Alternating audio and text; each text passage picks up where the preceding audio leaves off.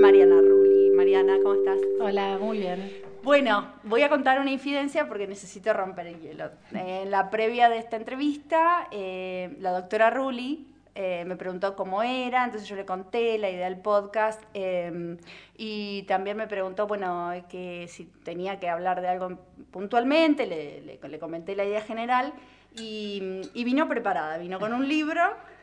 Con, apuntes y, contándome que había leído algunas cosas este, acerca de la ciencia. Bueno, digo, también eh, eh, ser científica tiene esto de no ser una improvisada y hay por lo menos resguardos mínimos eh, que a modo de, andamiaje una va instrumentando para no sentir que está eh, este, improvisando, ¿no? Así que bueno, en buena hora, pero quiero que me cuentes qué dicen esos papeles para empezar la entrevista. Sí, y quiero aclarar también que me contuve mucho para también mantener la consigna que vos me habías eh, planteado, que tenía que ver con que era algo relajado, casual, etc. O sea, esta es la versión contenida. Exacto. Podría haber sido un ensayo esto leído. Bueno, ¿qué dice ahí, Mariana? ¿Qué dice? ¿Ciencia? Eh, sí, no, vos me, habías planteado que, que, hablemos sobre la ciencia y sobre algunos problemas de la ciencia en la actualidad. Entonces yo intenté buscar, ir hacia los orígenes de la palabra ciencia en el mundo occidental, ¿no? O sea, en la mitad del mundo para este lado, para nuestro lado.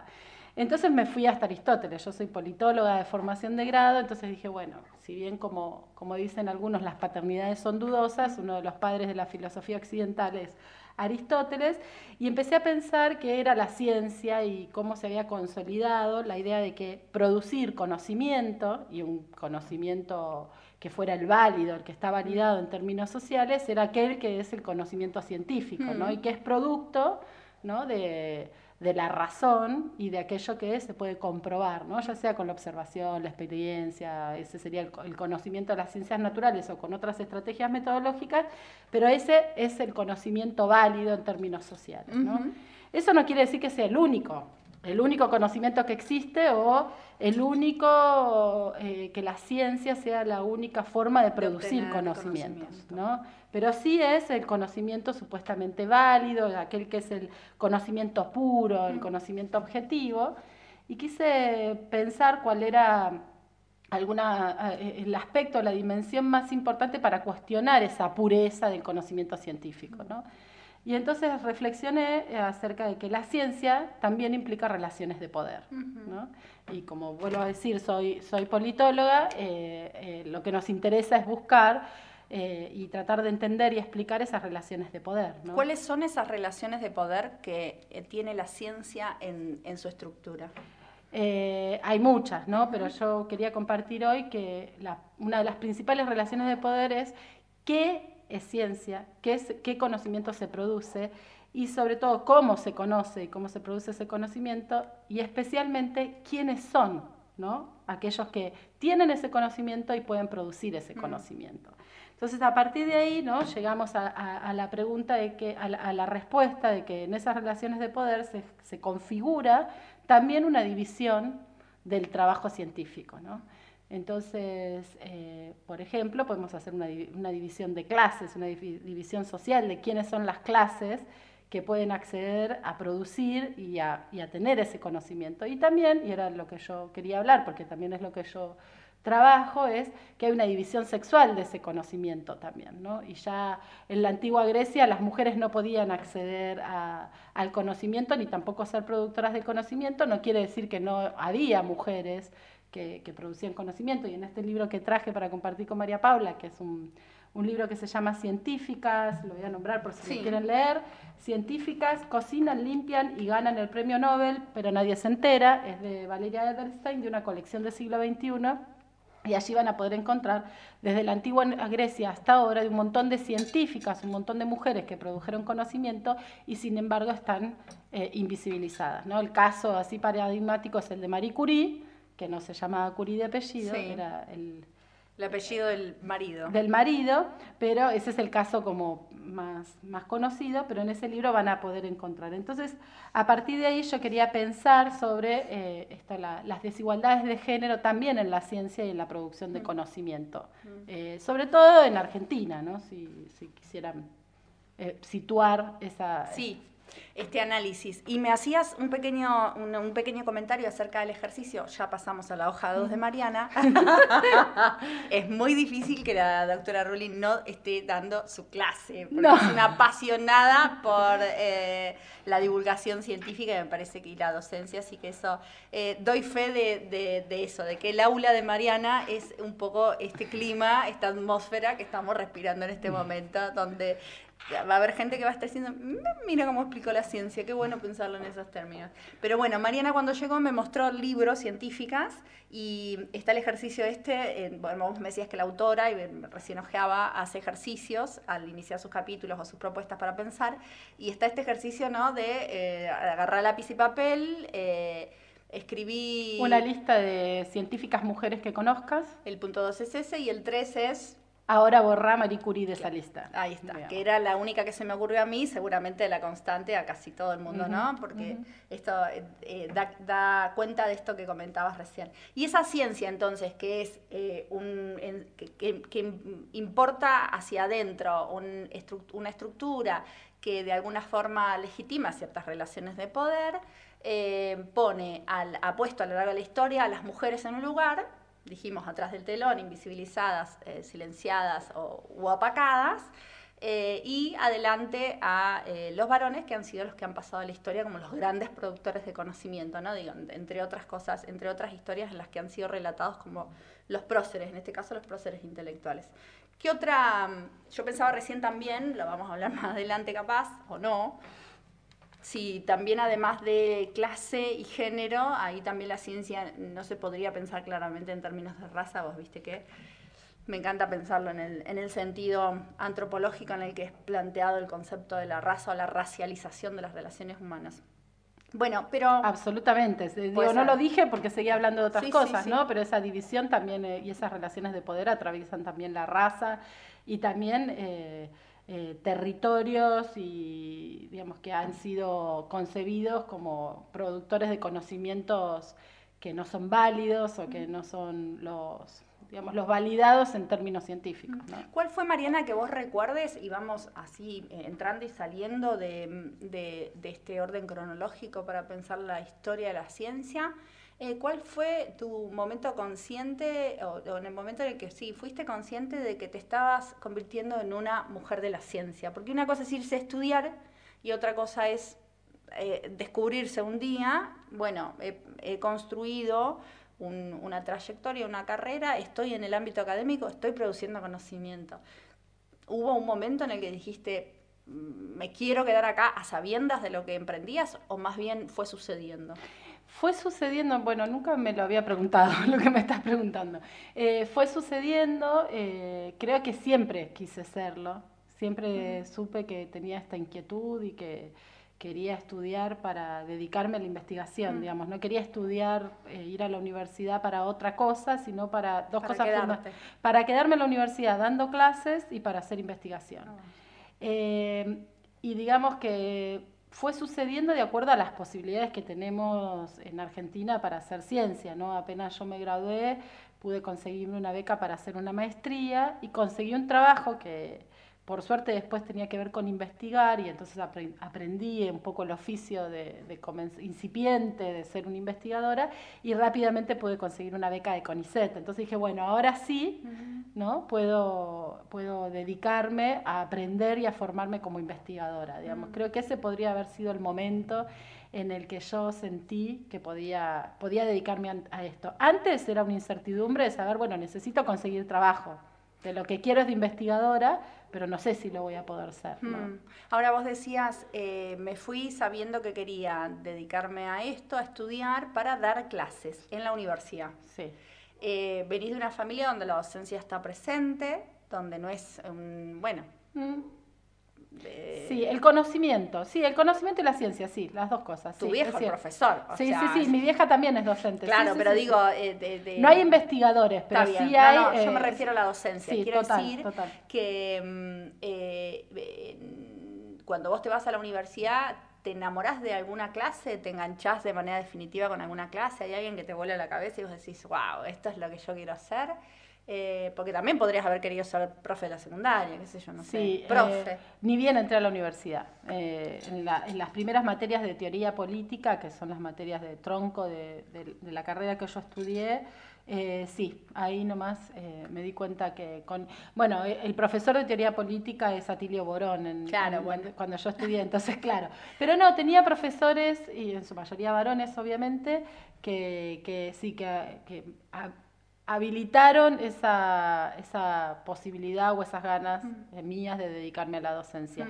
Pero también yo cuando iba a la secundaria era la, la típica compañera que explicaba todos los... eh, que era- Tenías como una, claro, que un entrenamiento. Exacto, que, que de alguna manera sentía que, que me gustaba explicarle al resto y, y bueno, y lo hacía, digamos. Mm. También en, cuando iba a la secundaria hacía eso yo. ¿Y te fuiste a estudiar tu carrera por qué?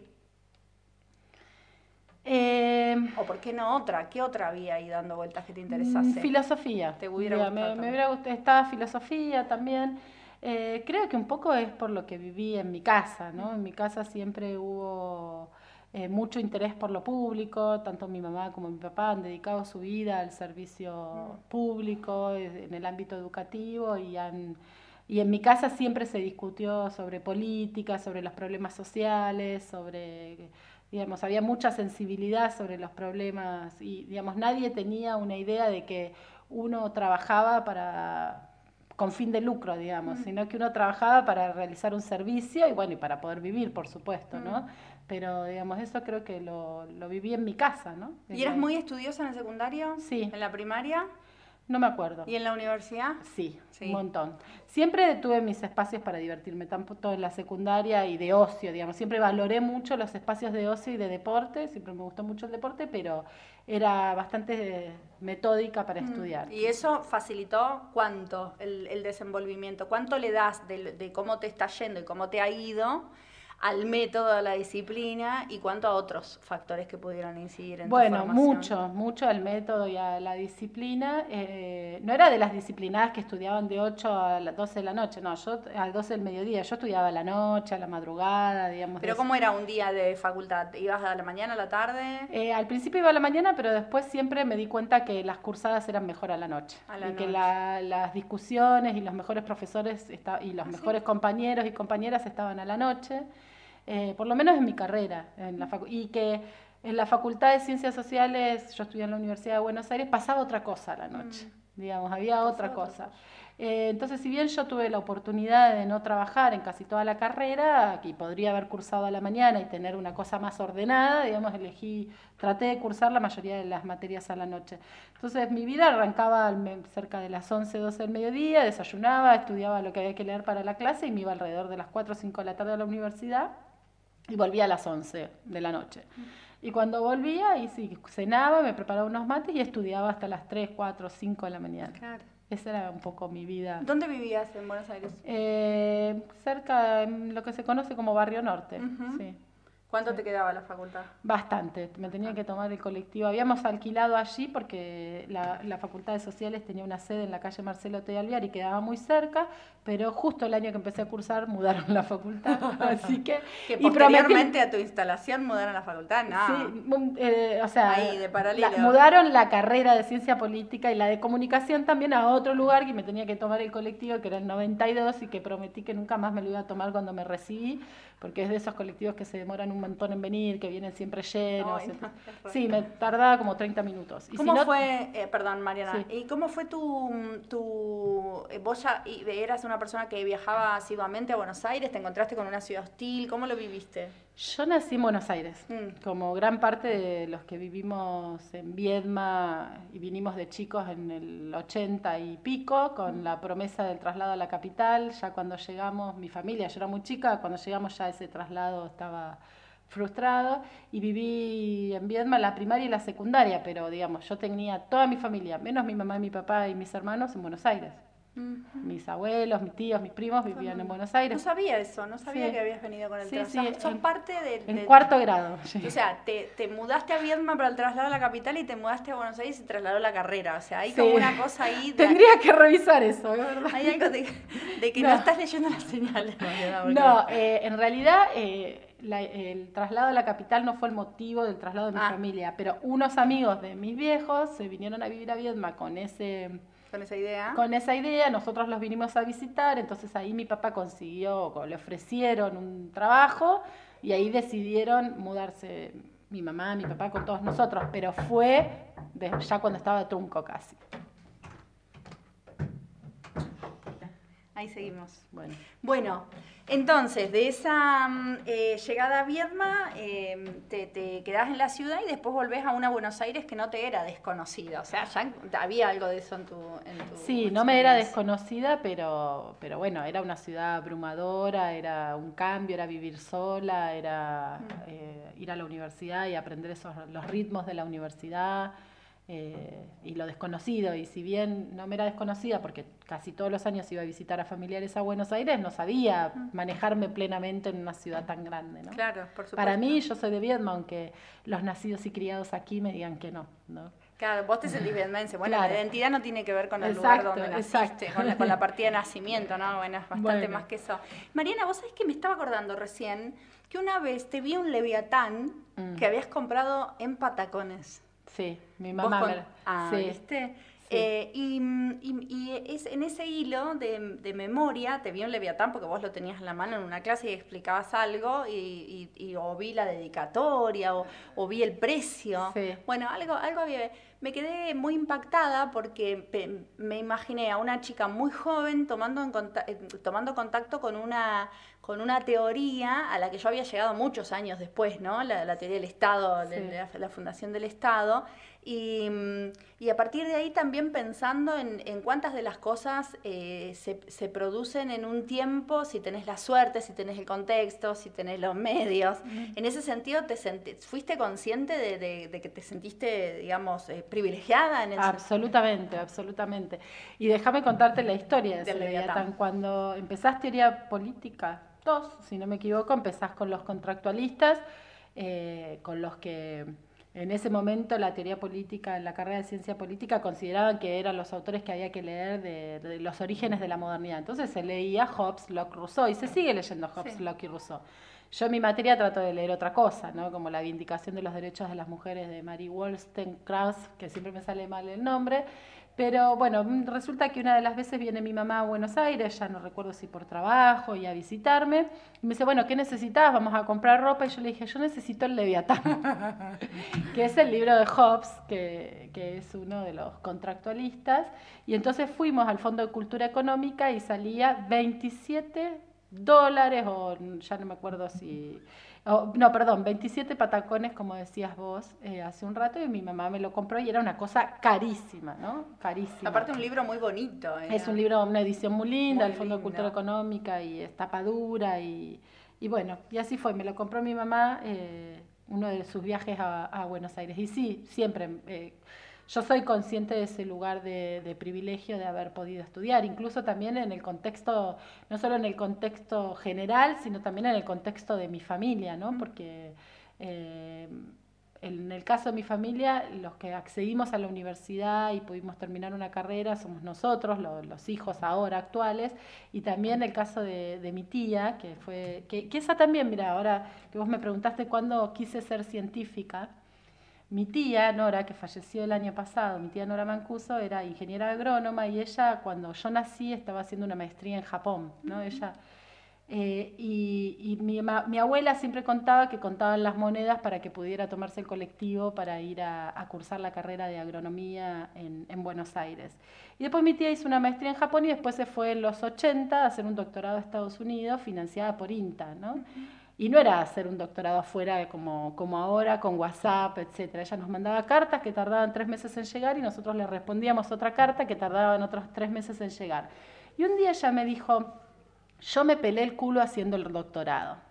Entonces ahí yo dije, cuando yo estaba, eh, preparándome para iniciar el doctorado. Y yo le dije, ¿qué significa eso? Y ella me contó que para los estudios que ellas hacían, las pruebas genéticas que hacían con las plantas, ellas, te estoy hablando de sus compañeras de doctorado, lo que hacían era, por ejemplo, ponerse el despertador para ir a las 5 de la mañana a tapar o a destapar plantas, o se ponían alarmas para poder ir al boliche a bailar y salir de la fiesta para ir a regar las plantas, o a plena luz del día y con el sol, agacharse a medir esas plantas que eran la muestra de su doctorado. Conclusión, producto de medir esas plantas, mi tía se quemó toda la parte que va entre cuando se te ve la raya sí. y la remera y el jean y con una quemadura muy importante que tuvo que ponerse cremas, etcétera. Entonces esa es la anécdota de que yo me pelé el culo o me quemé el culo. Bueno, pero igualmente ilustra un, un, un, buen método de, de, de sí, de, de, disciplinamiento. Exacto, exacto. Y eso, eh, ahora que me preguntás, bueno, ¿cuándo o, qué, o qué fueron las cosas que me motivaron o me inspiraron. Bueno, una de esas cosas también fue, ella. sí, totalmente. ¿Y, y, y cuando hiciste la, eh, tu carrera de grado, tiene tesis? No. No. ¿Qué te pasó cuando te encontraste con la tesis de maestría? Me quería morir. Sí, claro. sí, cursé la maestría. Yo estaba muy entrenada para cursar y sacar materias parciales, trabajos prácticos. Ah, entonces hice exactamente las 18 materias de la maestría de una y cuando me enfrenté a estudiar, tardé muchísimo tiempo, a, perdón, a estudiar, no, a investigar, me di cuenta que era una máquina de sacar materias, de estudiar y rendir exámenes, pero que, bueno, que investigar no era lo mismo y, tardé bastante tiempo en hacer la primera tesis. Yo siempre digo que parí cinco veces, ¿no? Pero que, porque hice tres tesis, de dos maestrías y una de doctorado. Pero digo que por suerte esas tres ya no las cuido, ¿no? De hecho las tengo, ¿no? Sí, sí, claro. Eh, y mm, la primera tesis todas, pero la primera tesis me costó muchísimo porque... ¿Sobre qué fue? Sobre, yo hice una maestría en políticas sociales y hice una tesis sobre los actores políticos y sociales que influenciaron en la ley 18610, que es la ley de obras sociales en el contexto del gobierno de facto de Onganía. ¿Y por qué llegaste a ese tema? Porque me interesaban, eh, me interesaba conocer cuáles eran los factores políticos y económicos que determinaban o condicionaban reformas en los sistemas de seguridad social, ya sean de salud o de previsión social. me interesaba otra vez, así como mencioné al principio en la ciencia, ver las relaciones de poder que hay detrás, también ver las relaciones que hay detrás, las relaciones de poder que hay detrás de eh, la configuración o de las posibilidades de ciertas políticas públicas. Esa fue la primera, la que más te costó, o por lo menos que ves como que te costó muchísimo.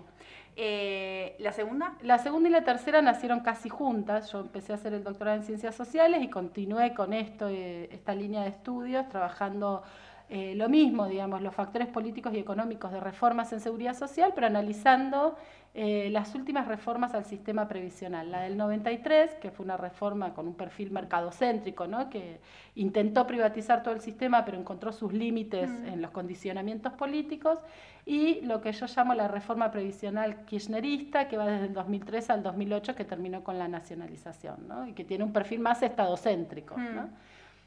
Esa fue la tesis de doctorado, pero en el medio que estaba haciendo el doctorado decidí formarme eh, en género, entonces hice una maestría en la Universidad de Barcelona sobre género y diversidad familiar y nuevas tecnologías, y allí hice, eh, en, un impasse entre el doctorado y el, sí, entre finalizar la tesis de doctorado, escribí eh, la tesis de la maestría esta en género sobre las políticas de tiempos y cuidados en Argentina. ¿Y qué, hilo conductor encontrás entre las dos cosas? Más allá de la, sensibilidad, de, digamos, de, interesarte en algo vinculado con lo, qué con lo social, eh, ¿qué, hilo encontrás entre la, la maestría que hiciste en género y las, otras dos, la primera maestría y el doctorado? Bueno, que cuando estaba haciendo la investigación, en, la, la investigación anterior, sobre todo el doctorado, me di cuenta que en seguridad social hay muchas desigualdades de género en el acceso, en la cobertura y también en quienes son eh, los que diseñan esas políticas públicas. Entonces ahí me di cuenta que yo no estaba viendo algo que tenía que ver con el impacto ¿no? de las políticas sociales en términos eh, de género. ¿no? Claro, y además quizá, no sé, se me ocurre, descubriste que había que estudiar teorías eh, de género, digamos, básicamente, porque por fuera del, Bueno, es que todo el sistema de seguridad social, sobre todo europeo y también latinoamericano, está montado sobre dos ideas ¿no? del estado de bienestar Una de una familia nuclear, ¿no? Eh, que todos sabemos, Mamá, biparental, papá. mamá, papá, patriarcal, etcétera, y otra que se desprende de esa idea de un varón trabajador. Entonces, Mm. toda la toda la seguridad social no está, en sobre todo en América Latina, en Europa pasó otra cosa, no está montada sobre eh, las personas en- desde un enfoque de derechos, sino sobre el trabajador, y ese trabajador es el varón, Mm. ¿no? en esa configuración familiar. Entonces, cuando yo estudiaba los orígenes de la seguridad social y los orígenes de la política, ya sea de salud o de previsión social, de seguridad social específicamente, me encontré con que esas políticas estaban diseñadas para varones. Mm. Y entonces allí empecé a acercarme a los estudios de género. Exacto. De manera, digamos, te sirvió para complementar tu proceso de formación. Porque en, en algunos momentos en mi propia trayectoria pienso cómo hacer cuando se abre, porque, digamos, la ciencia es interesante per se, es decir, eh, y, y hay un montón de cosas que te interesan, pero ¿cómo haces la selección de por dónde ir para no dispersarte? Eso pensaba. Cuando digo, ¿qué tenía que ver una cosa con otra? Digo, Ujú. estu- los estudios de género se me ocurre que son bien complementarios, quizás sean constitutivos pero complementarios de un saber que en tu caso parecía ir eh, por otro carril, o, o, bueno, por esto, esto que planteabas. ¿Y mm, cómo se combina eh, la familia con la ciencia? Porque no me, eh, lo, lo que me impactó de la tapa, acá lo tengo, de, del SEM, de Valeria, es que dice, cocinan, limpian y ganan el premio Nobel. Por supuesto entiendo que es una ironía, ¿no? Cocinan, limpian.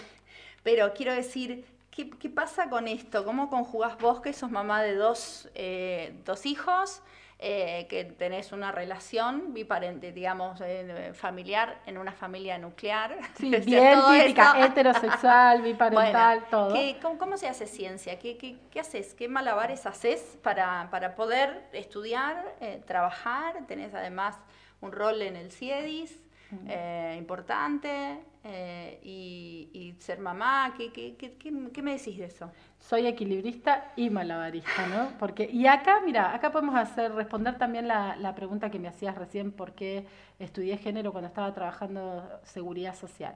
Hay un texto muy conocido que habla eh, y plantea que los, las personas somos equilibristas, ¿no? Y que debajo de, de- vamos haciendo equilibrio, ¿no? Uno cuando se imagina un equilibrista tiene un palo para hacer equilibrio y uno no ve lo que hay debajo. ¿Y qué hay debajo? Mallas de contención, ¿no? Hay redes que nosotros cuando íbamos al circo no las veíamos porque se ocupan de hacernos la ilusión de que allí no están, y esas redes pueden ser la familia, y allí donde no está la familia caemos a la red de más abajo, puede ser la comunidad, y si no caemos más abajo y es el Estado. Y después hay un texto que, que continúa y dice que las mujeres somos equilibristas y malabaristas porque hacemos todas estas, estas tareas. Y la verdad que ha sido muy difícil, y digo, ha sido muy difícil encontrar un camino en la ciencia antes de ser mamá y ahora también siendo madre, ¿no? Antes de ser mamá, porque lo que decía al principio, digamos, si no se nos ocurre otra persona que no sea Marie Curie, esto es porque en el mundo las científicas mujeres somos solo el 28%. Ujú. ¿No? Y en Argentina, más allá de que se alcanza la paridad y es casi un escenario de paridad, solo el 10% ocupamos lugares de directivos en, en los De organismos poder, de de ciencia, de tecnología. Mm. Y hay una brecha del 27% del financiamiento de los proyectos de investigación entre mujeres y varones. Y así podría seguir, digamos, y las mujeres estudiamos más cuestiones vinculadas a nuestros estereotipos de género y roles como ciencias médicas, ciencias de la salud, humanidades, arte, que ingenierías y tecnologías, ¿no? Porque reproducimos los mismos estereotipos que, que- en otros ámbitos.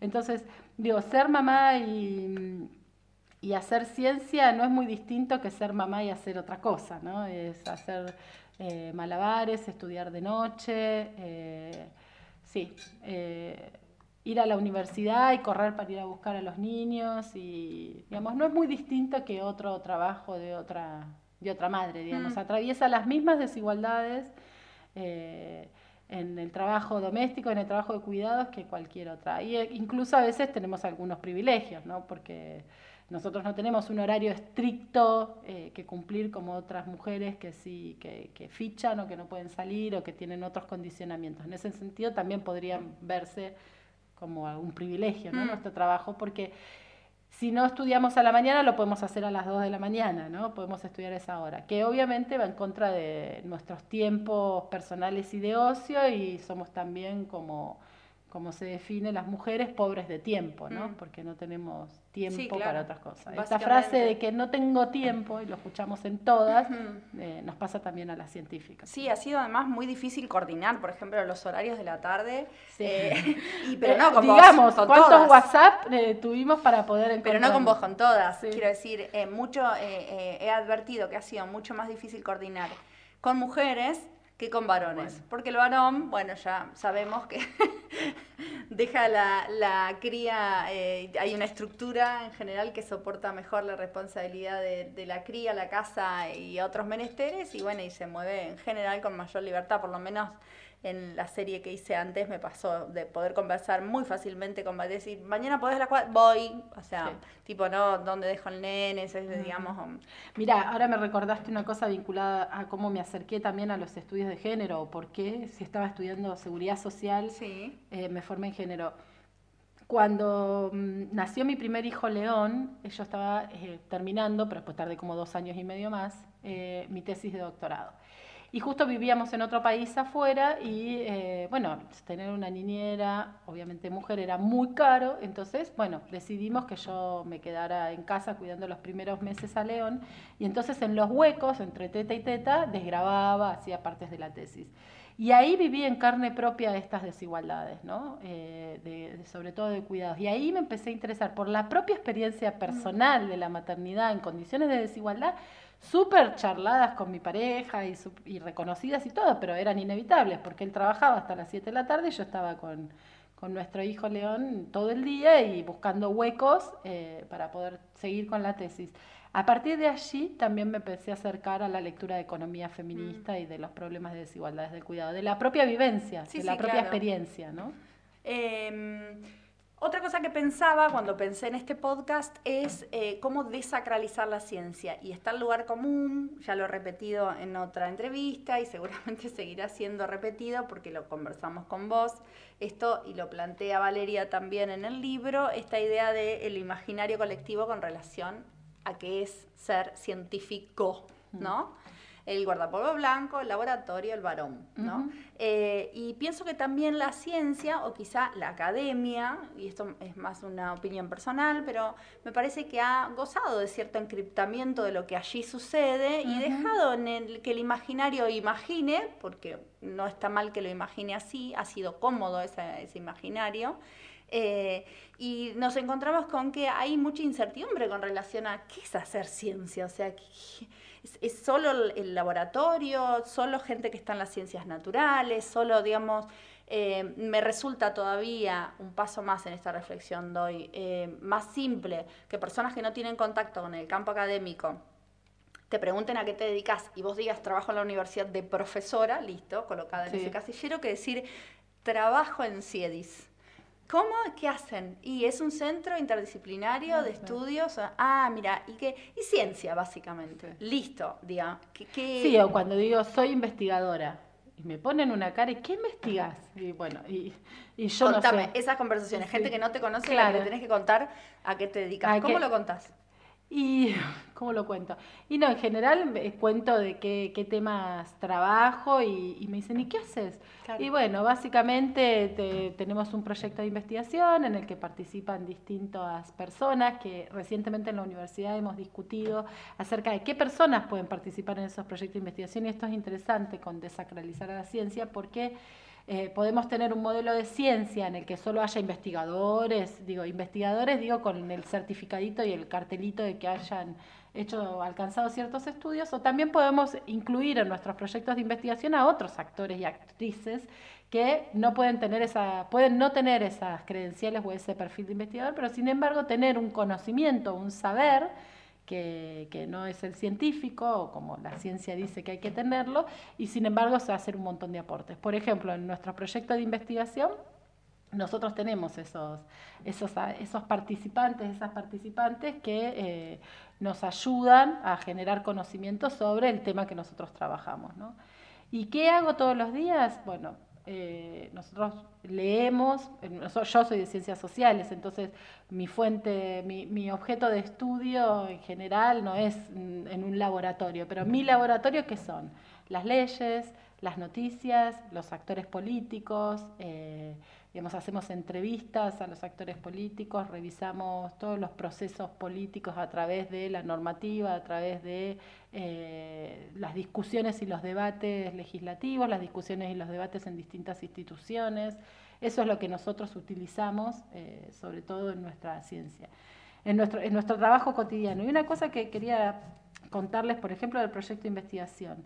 Nosotros, el, nosotras, el año pasado, lo que abrimos fue un ciclo de charlas abiertas con mujeres políticas, porque nuestro proyecto de investigación es sobre la participación política de las mujeres en Río Negro, y entonces lo que hicimos fue, como nosotros le, hacemos, le hacemos entrevistas a esas mujeres, lo que decidimos fue abrir nuestro laboratorio.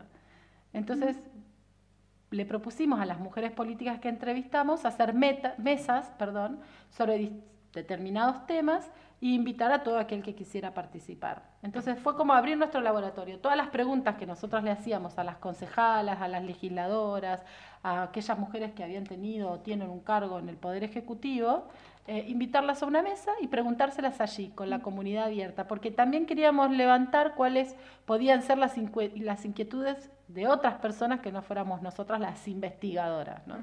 Entonces pusimos el laboratorio en una mesa ah. y para nosotros en, ese laboratorio lo que queríamos estudiar eran las mujeres políticas. Entonces hicimos ese ciclo de charlas y el producto de ese ciclo de charlas son insumos para nuestras investigaciones, además de las entrevistas. ¿Y qué, hubo de, qué, qué, te sorprendió de las preguntas que surgieron? ¿Estaban muy, muy lejos de lo que se preguntaba habitualmente en tu laboratorio?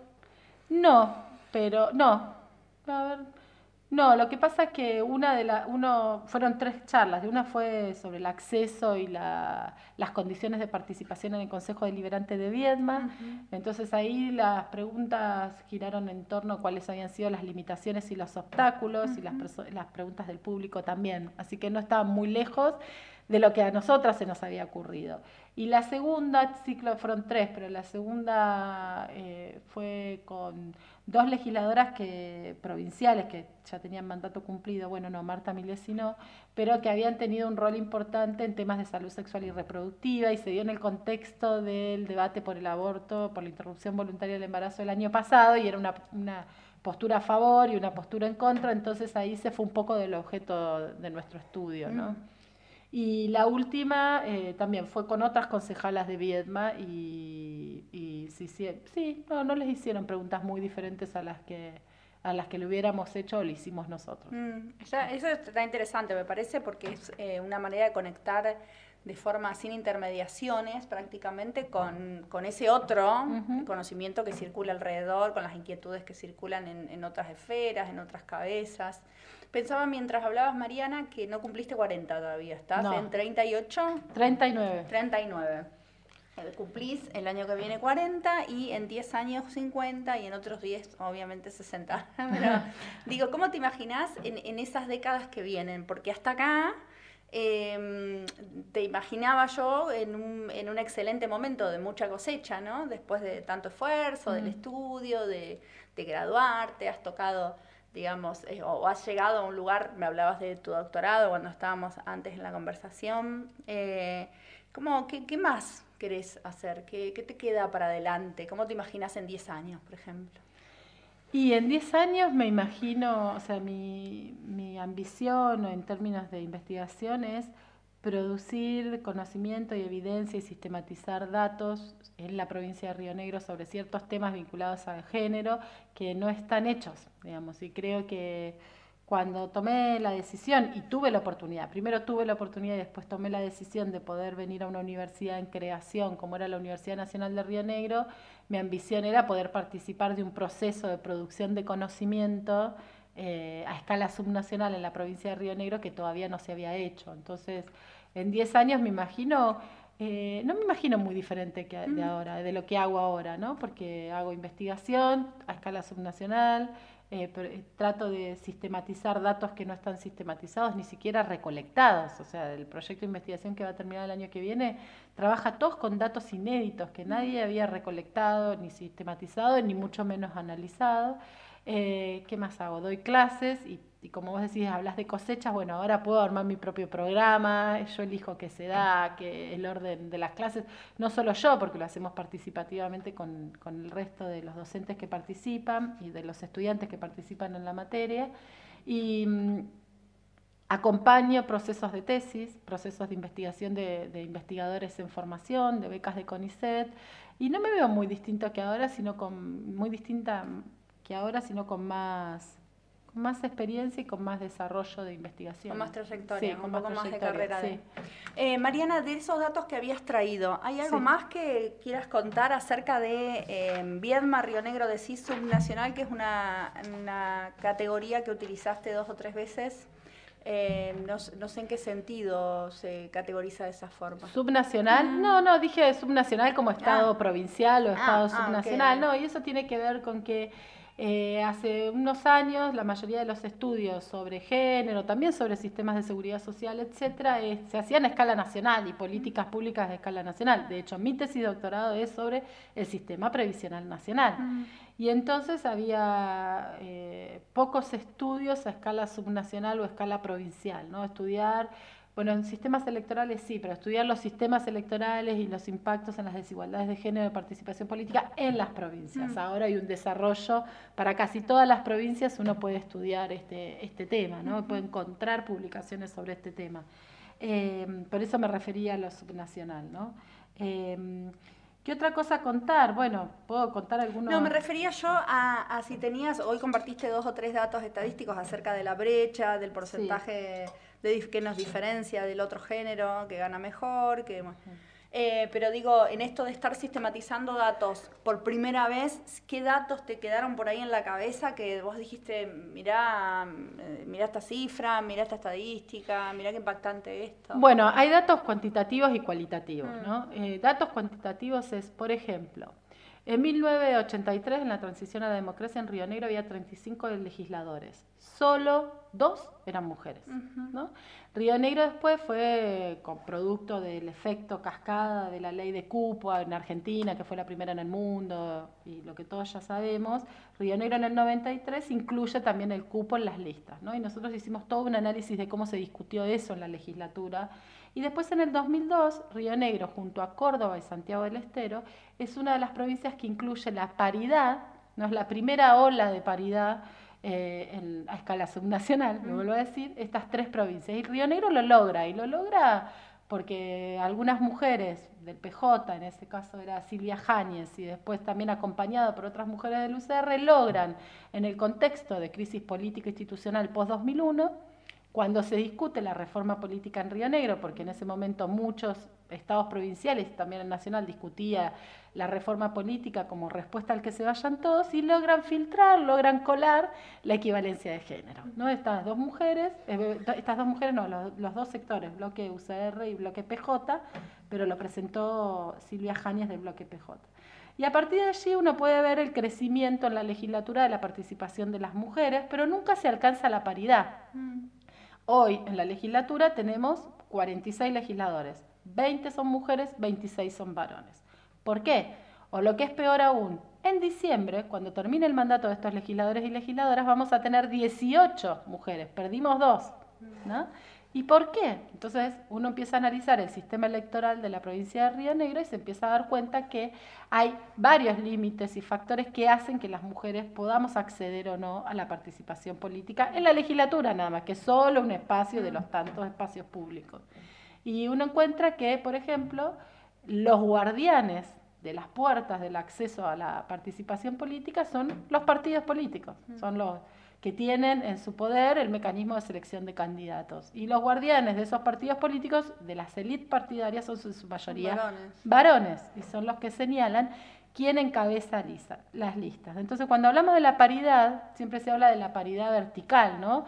Que haya un varón, una, mujer, un varón, un varón. Pero también está la paridad horizontal, que tiene que ver también con en términos horizontales, donde vamos la... A pesar de que eh, por primera vez las dos... Em, las dos fórmulas que tenían más chances de resultar electas fueron con mujeres en los segundos lugares. ¿no? Ah, eso no había sucedido hasta ahora nunca. Nunca los partidos, los dos partidos más fuertes de la provincia habían encabezado, bueno, encabezar nunca, pero habían ido con una mujer en segundo lugar en el caso de las dos fórmulas. Solo estaba el caso de Pichetto y Piccinini. ¿no?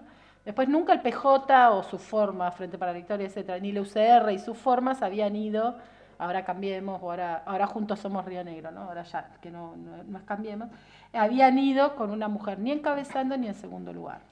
El ARI sí, claro, pero era la tercera fuerza. Siempre las terceras fuerzas, cuartas o quintas mm, iban minoritarias, ¿eh? está bien. Pero las que disputaban la posibilidad de acceder al Ejecutivo nunca encabezaron con varones y solo una vez, en el caso de Pichetto y Piccinini, habían ido con una mujer. Bueno, es un buen dato y además abre, me parece que es interesante lo que abre, eh, digamos, estamos en una, en una fase, se me ocurre más de de trabajo duro y el, momento del disfrute de los resultados, los análisis, las repercusiones, el impacto en la política pública, las discusiones y los debates eh, tendrán, tendrán que venir en algún momento. Se abre una puerta, por lo menos, de optimismo con la llegada de Arabela Carreras al, a la gobernación en tanto mujer, digamos, pero habrá que ver qué pasa con eso. Bueno, dos cosas.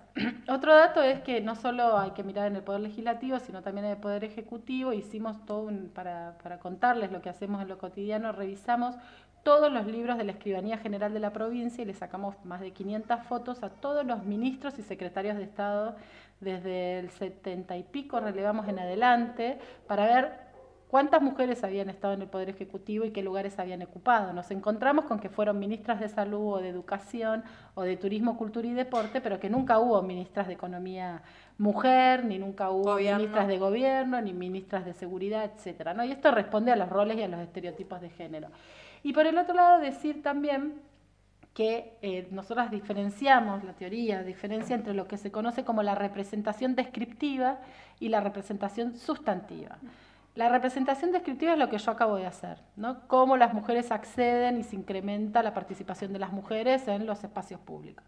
Eso no quiere decir que haya una representación sustantiva de los intereses, no quiere decir que más mujeres o que entren ciertas mujeres garantice después políticas públicas con perspectiva de género transversales. Entonces, bueno, no sabemos cómo va. Es una buena noticia que sea una mujer. Eh, que fue señalada con el dedo por las élites partidarias, ¿no? Eh, para participar en ese lugar, que fue fruto de ser candidata a gobernadora porque el candidato a gobernador, eh, que era Alberto Beretinec, fue impugnado, ¿no? porque fue una decisión de Juntos Somos Río Negro que fuera una mujer la candidata y la futura gobernadora. ¿no? Todos sabemos el proceso ¿no? electoral. Entonces, bueno, digamos, yo deseo que sí y que, por ejemplo, conforme un, un gabinete paritario, que por ejemplo eh, le dé más importancia a las políticas de género y diversidad y cree un ministerio y no el Consejo Provincial de la Mujer, que tiene ciertas limitaciones, ¿no? Mm. Ya veremos qué es lo que pasa. Eh, es la hora, profesora. Bueno, terminó. Como siempre, soy impuntual porque me quedo hablando de más. No pasa nada. Gracias, Mariana. Bueno, muchas gracias.